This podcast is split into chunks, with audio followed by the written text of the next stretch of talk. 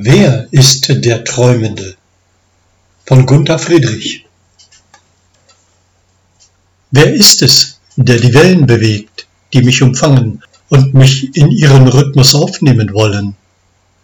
Wer ruft mich und bittet, dass ich mich auf ihn einlasse, mich ihm anvertraue? Immer gibt es etwas zu tun, zu empfinden, zu denken, wahrzunehmen. Was treibt mich an? Was bewegt mich? Darf ich mal Pause machen? Mal heruntertreten von der Bühne? Mal nicht sein? Ein Gedicht beginnt mit den Worten Gelassen stieg die Nacht ans Land. Natürlich, hier ist der Ausweg. Schlafen, träumen und dann der Tiefschlaf.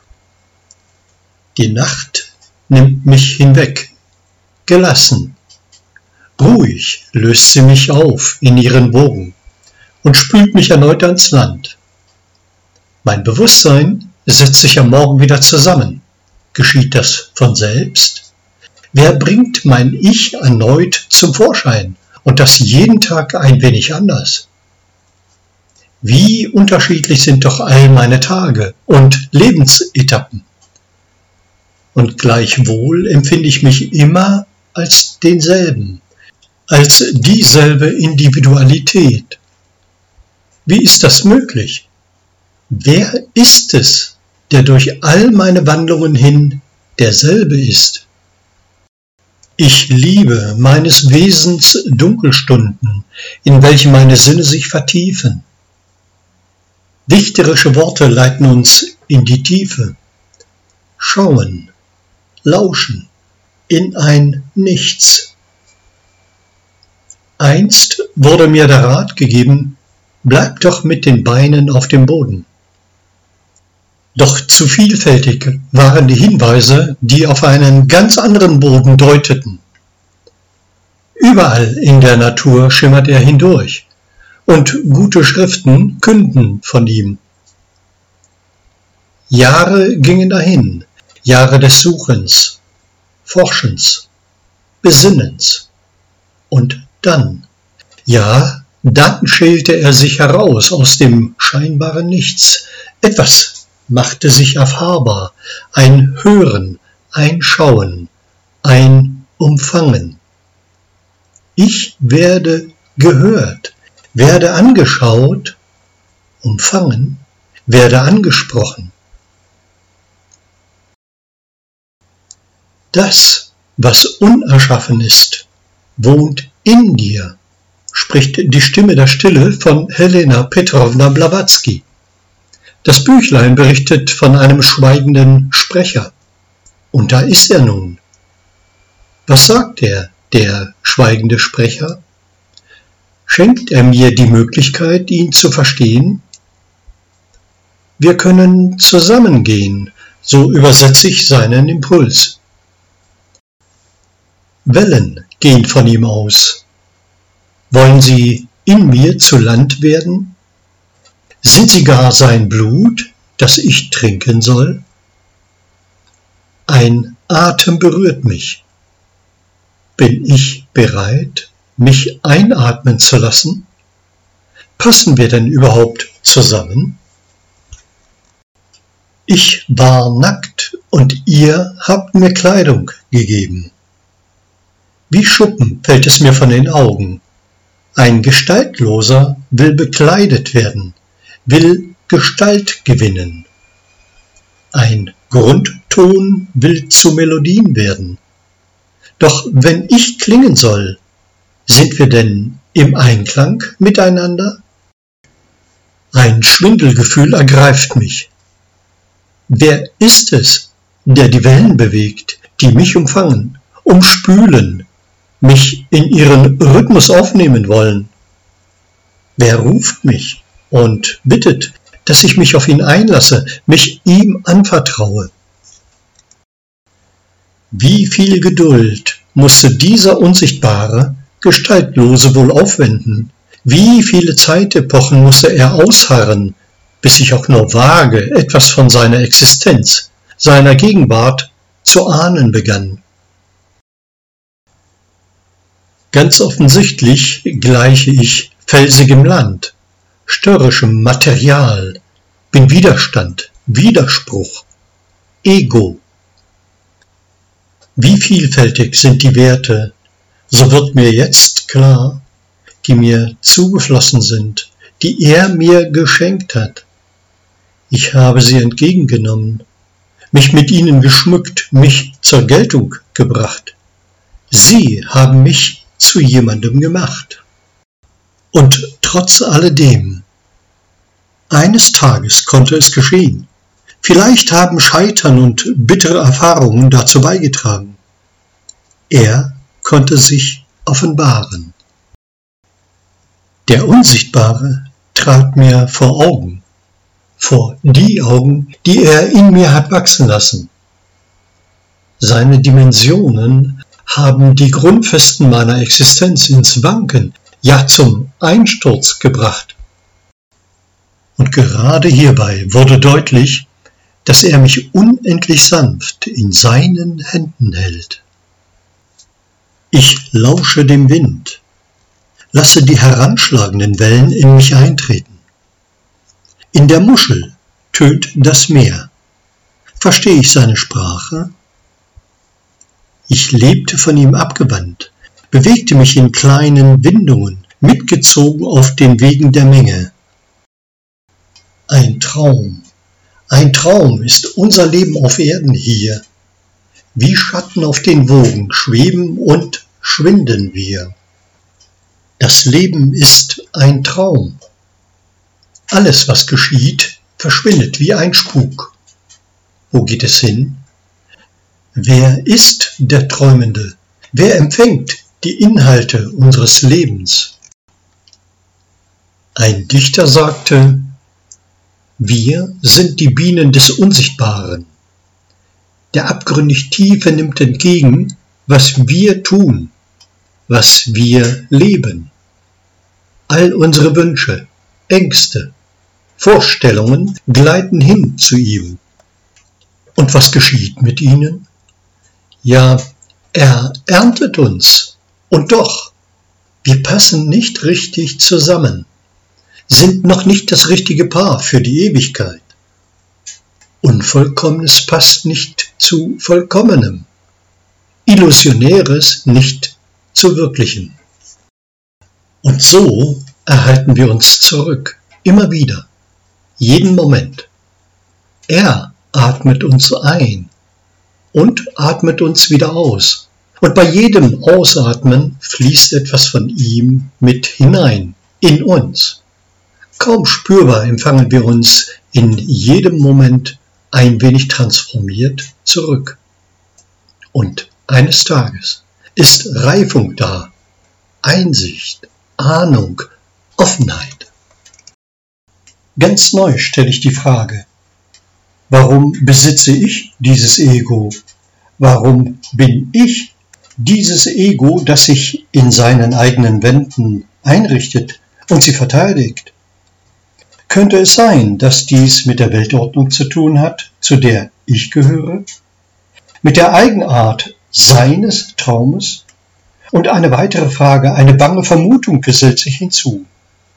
Hatte der Schweigende, der Gestaltlose, der kosmische, einen Wunsch, eine Vorstellung, die sich nur so verwirklichen ließ? Musste er in einen Schlaf fallen und eine Welt träumen, um zu erkennen, was es mit seiner Vorstellung, seinem Wunsch auf sich hat, der Vorstellung von einem eigenständigen Leben, einem eigenständigen Selbst, einem Wunsch, der nicht zur göttlichen Wirklichkeit passt? Ich gehöre zu den Erzeugnissen des Traumes, durchlebe das Konzept träumender Götter. Erweist sich das Konzept für Sie als Albtraum? Ein Dichter mahnt, jetzt wär es Zeit, dass Götter träten aus bewohnten Dingen und dass sie jede Wand in meinem Haus umschlügen. Ein neues Atemfeld. O Götter, Götter, ihr oft gekommenen, Schläfer in den Dingen, die heiter aufstehen. Noch einmal sei es euer Morgen, Götter. Wir wiederholen, ihr allein seid Ursprung. Die Welt steht auf mit euch und Anfang glänzt an allen Bruchstellen unseres Misslingens. Träumende Götter, wir sind ihre Abbilder, spukhaft, verzerrt, wie es im Traum ebenso ist. Wir führen Kriege gegeneinander, doch irgendwann erwachen die Götter. Und was geschieht dann mit ihren Abbildern? Nun werden sie gefordert, etwas zu verstehen. Wir sind auf Transformation angelegt. Der Erwachende überträgt seinem Menschen etwas von sich selbst. Er hängt an mir. Wir sind miteinander verbunden. Er bedarf meiner, um sich auszudrücken, auch in dem gewaltigen Geschehen, was nun stattfinden will. So bittet er mich, wortlos, schweigend, auch sein Erwachen abzubilden und damit zu ermöglichen. Ein neuer Kopf ist angesagt und ein neues Herz und neue Gliedmaßen, abgestimmt auf ihn, unsichtbar wie er. Denn sie sind Träger im Grenzenlosen und es wird möglich, weil er mich Anteil haben lässt an seinem Erwachen. Mein bisheriges Denken Empfinden, Wollen und Handeln trägt mir vor Augen. Alles, was ich mit meinem bisherigen Bewusstsein getan habe und tue, ist schattenhaftes Spiel, Bestandteil des göttlichen Traumes. Seelenaspekte von ihm empfangen und ihm doch gleichsam geraubt, leben in mir. Mit ihnen spinne ich den Traum fort ja will es tun, auch wenn das Erwachen einsetzt. Ein innerer Kampf beginnt. Ist es nicht schön, das abgetrennte, eigenständige Dasein? Auch wenn ich Schauspieler bin, so kann ich doch Teile des Drehbuches selbst schreiben und mich selbst erfinden. Ich habe einen Verstand. Welch ein Magier ist er, welch ein Zauberer.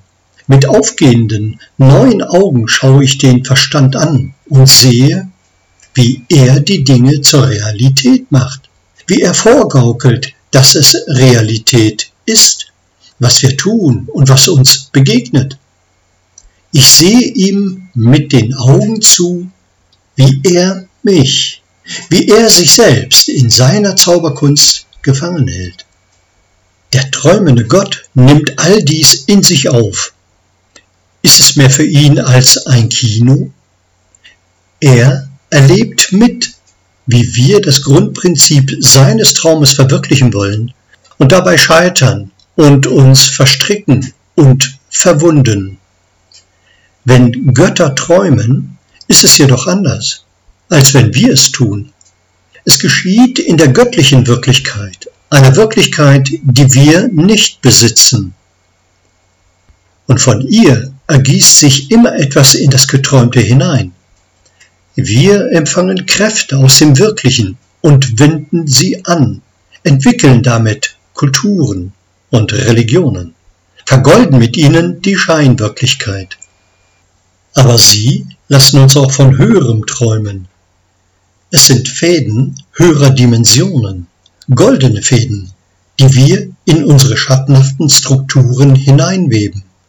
Und sie sind es, die uns eines Tages nachdenklich machen, uns innehalten lassen. Mitten im Schein glänzt Wahrheit auf. Bewusstseinswogen des Alls erfassen den träumenden Gott und drängen ihn zum Erwachen. Eine kosmische Morgenröte, Licht des Allbewusstseins, geht daran, den Traum vom abgetrennten Selbst aufzulösen und der Traum beginnt sich auszuträumen. Mitten im illusionären, sterblichen Gewand bildet sich eine Struktur, ein ätherisches, seelisches Gewand, unsterbliche Wirklichkeit. Mit diesem Gewand kann der Gott im grenzenlosen Wirken, kann Welten tragen und gestalten, kann alte Welten auflösen und herrlichere, reifere bilden. Wir erleben einen kleinen Abglanz davon mit, aber nicht zu viel, denn der alte Verstand ist noch tätig und greift nach dem, was da kommt, um es in seiner Welt zur Wirklichkeit zu machen. Noch besitzt er Seelenteile des Träumenden, bis auch sie sich auflösen und ein neues Denken seinen Platz einnimmt. Kommunikation entsteht, schöpferische Kommunikation mit dem Urbild, dem Gott. Ich lausche, schaue, lasse mich ergreifen. Ich habe den Herrn allzeit vor Augen, sagt der Psalmendichter. In meine Hingabe an den Gott, an seine Wirklichkeit, nehme ich alles mit hinein, was ich in der Welt der Illusion wahrnehme. Ich nehme es auf in den sich bildenden neuen Herzensraum, in das sich bildende neue Bewusstsein, die Neuschöpfung, das Erwachen bedarf des Mitnehmens anderer, bedarf der weiteren Seelenstruktur, in die viele Menschen, Tiere, Pflanzen, die Erde eintreten können. Meine Wahrnehmung taucht sie ein in das, was von dem inneren Gott in mir lebt. Das Erwachen betrifft eine Weltordnung. Vieles von ihr wandelt sich, wenn es in die Wirklichkeit eingetaucht wird. Anderes löst sich auf, auch bitter, schmerzhaft. Dem dient die Zeit. Viele Helfer, viele Zeiträume werden benötigt für das Erwachen und die Verwandlung. Die kosmische Liebe vereint uns. Sie lässt das Wunder geschehen das allem nachträglich einen hohen Sinn gibt. Im erwachenden Gott individualisiert sich das All, tritt das wahre, menschliche Selbst in die Erscheinung. Nicht das abgetrennte Selbst, Geschöpf und Schöpfer fließen in der Allgegenwart zusammen, im All, im Ganzen. Sie sind aufeinander angewiesen in einem großen Wirken, eine Zweieinheit entsteht in tiefer Erkenntnis und Freude, wie sie vorher kaum möglich war. Gottes Söhne ohne Zahl, Gottes Söhne neuer Art wachsen heran. Und das bedurfte des Nichtortes, des Ortes im Traum, in der Schwachheit des Fleisches, des Ortes, in dem auch das Geschöpf erwachen kann. Im Reich der Illusionen, im Stall, steht die Krippe für den neuen Menschen. Das Geheimnis, das verborgen gewesen ist von der Welt her und von den Zeiten her, es wird in uns geoffenbart.